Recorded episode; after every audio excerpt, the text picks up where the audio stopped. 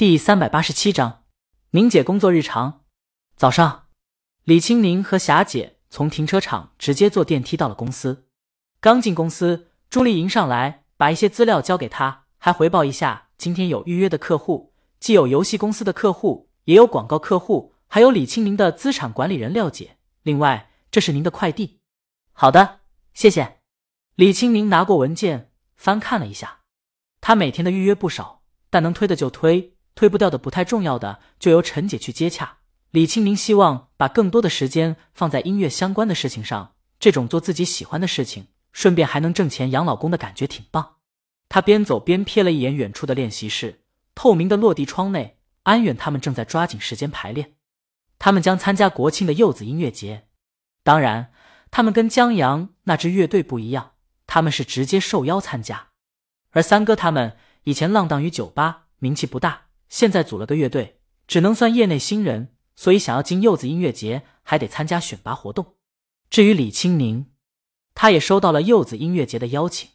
李青宁接下了，算是他复出以后晚会之外第一次大型现场演出吧。李青宁还挺怀念这种感觉的。说起来，他已经有五年没有站在大型舞台上迎接观众的山呼海啸了。他挺怀念那种感觉的，那种因为你的歌，他们欢呼。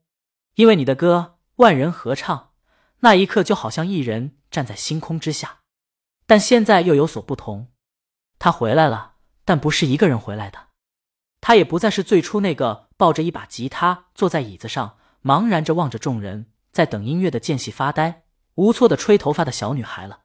或许因为母亲从小打压她的缘故，虽然她叛逆，但一个小女孩能有多少反抗之力呢？更何况还有一个猪队友，他妈一哭。老李就无原则无底线，所以在李清明的成长中，他会不自觉的用高标准去要求自己，曾试图用好的表现去赢得他妈的喜爱，当然换来的是要求更加向上，在向上的严格要求和苛责。所以李清明后来干脆我能谈好，但我就不谈来应对。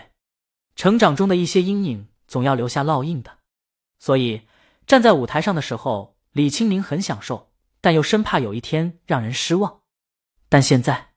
他没有那么担心了，就好像一个母亲把一个生命带到了这个世界，然后特别想把一些他吃过、看过和经历过的美食、美景、美好时刻给予这个生命，在他惊奇、惊讶和哇哦那一刻，就是母亲那时的全世界。李清明就想这样，他想带江阳见一见世面。当他站在舞台之上，只要江阳惊呼和崇拜就可以了。这样一来，以前忐忑之类的情绪反而就没有那么多了。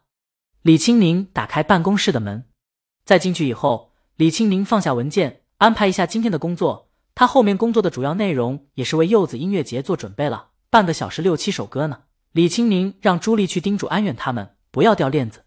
朱莉把快递放在桌子上，答应一声去忙了。李清明拆快递，陈姐敲门进来，好奇这什么东西？棒棒糖。李清明打开箱子，朋友寄过来的，尝尝。陈姐拿了一根。对了，李清宁提醒陈姐，披头士的签约方案让苏梦他们停一停吧。为什么？陈姐刚把棒棒糖打开，不愧是给江阳买的，这软饭吃起来就是好吃，没有灵魂。李清宁把这些东西放妥当以后坐下说：“披头士不过是他们的桥罢了。苏梦他们的心思压根不在披头士上面，他们也不会看重披头士真正意义上的。”把披头士作为一个艺人去运营，左右不过回到以前的老路，继续他们经纪公司的捆绑营销。这针对一个项目，把前台和幕后的人才打包推荐给制作人的策略，好处毋庸置疑。一个编剧有工作，剧组都是他客户；坏处就是有时候制作人冲某一人来的，却不得不用一堆人；有时候不想跟艺人合作，却不得不打包营销。李青宁有金童玉女的营销在前。他最讨厌这种捆绑，这也是李清明一直没答应合作的原因。他又复述了一遍这个原因。陈姐还因为这个，这是他们之前就考虑过的。但松了一次口以后，陈姐想不到李清明又回到这理由上了。这，对啊。李清明坐下，很真诚的看着陈姐。不然呢？现在告诉他们，还省得苏梦做方案了。行吧。陈姐点下头。江阳呢？去话剧团了。明天就是区里戏曲精选曲目评选了，江阳过去看看。现在区里正在打造戏剧之城，如果话剧《鸟人》得奖的话，根据奖项大小，话剧团不止将得到区里文化艺术基金相应的扶持，还将得到剧场场地租赁等方面的资源倾斜。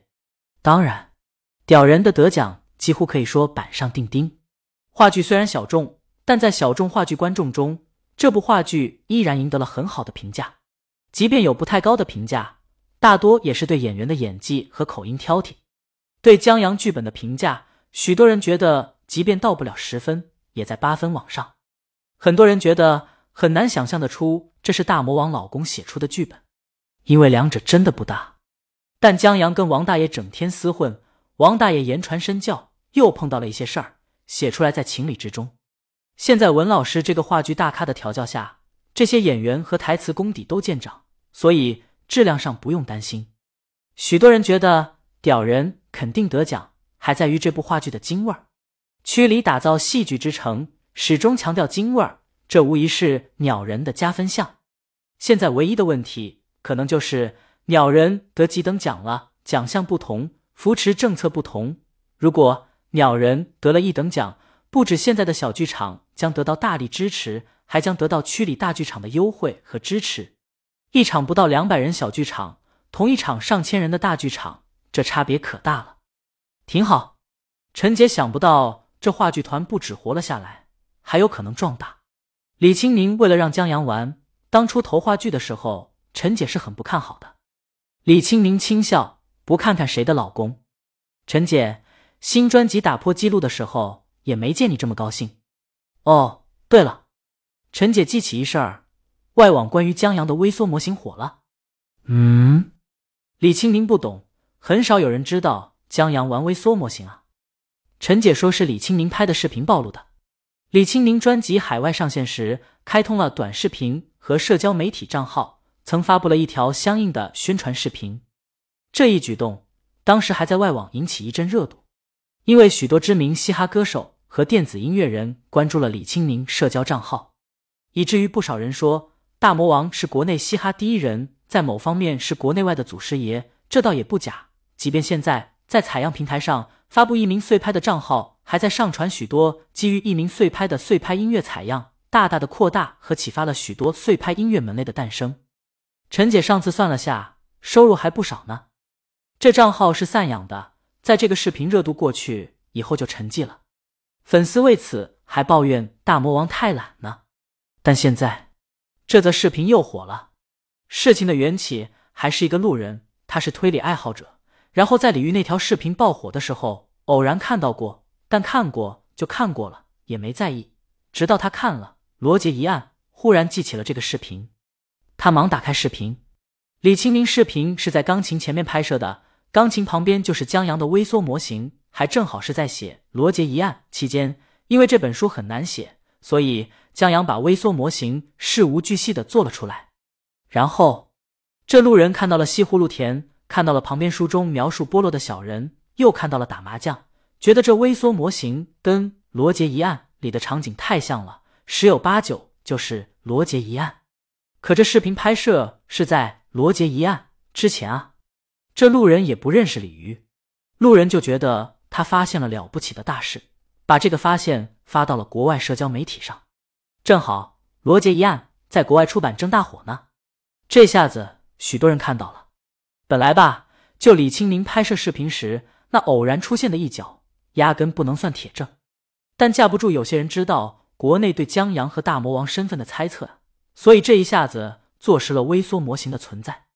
然后，现在许多人在李青明社交媒体账号下强烈要求拍一下罗杰一案的微缩模型。这就着模型看罗杰一案，只要不剧透，那可太幸福了。就算知道了结果。再跟着模型看一遍，那也很爽。就因为这个，在罗杰一案的加持下，李青宁的社交媒体账号又火了。这李青宁一时间还真不知道说什么。要不你再找宣传部发个视频宣传下专辑，趁流量多赚钱。陈姐服了，你真会赚钱啊！李清明没办法，压力大啊。本章完。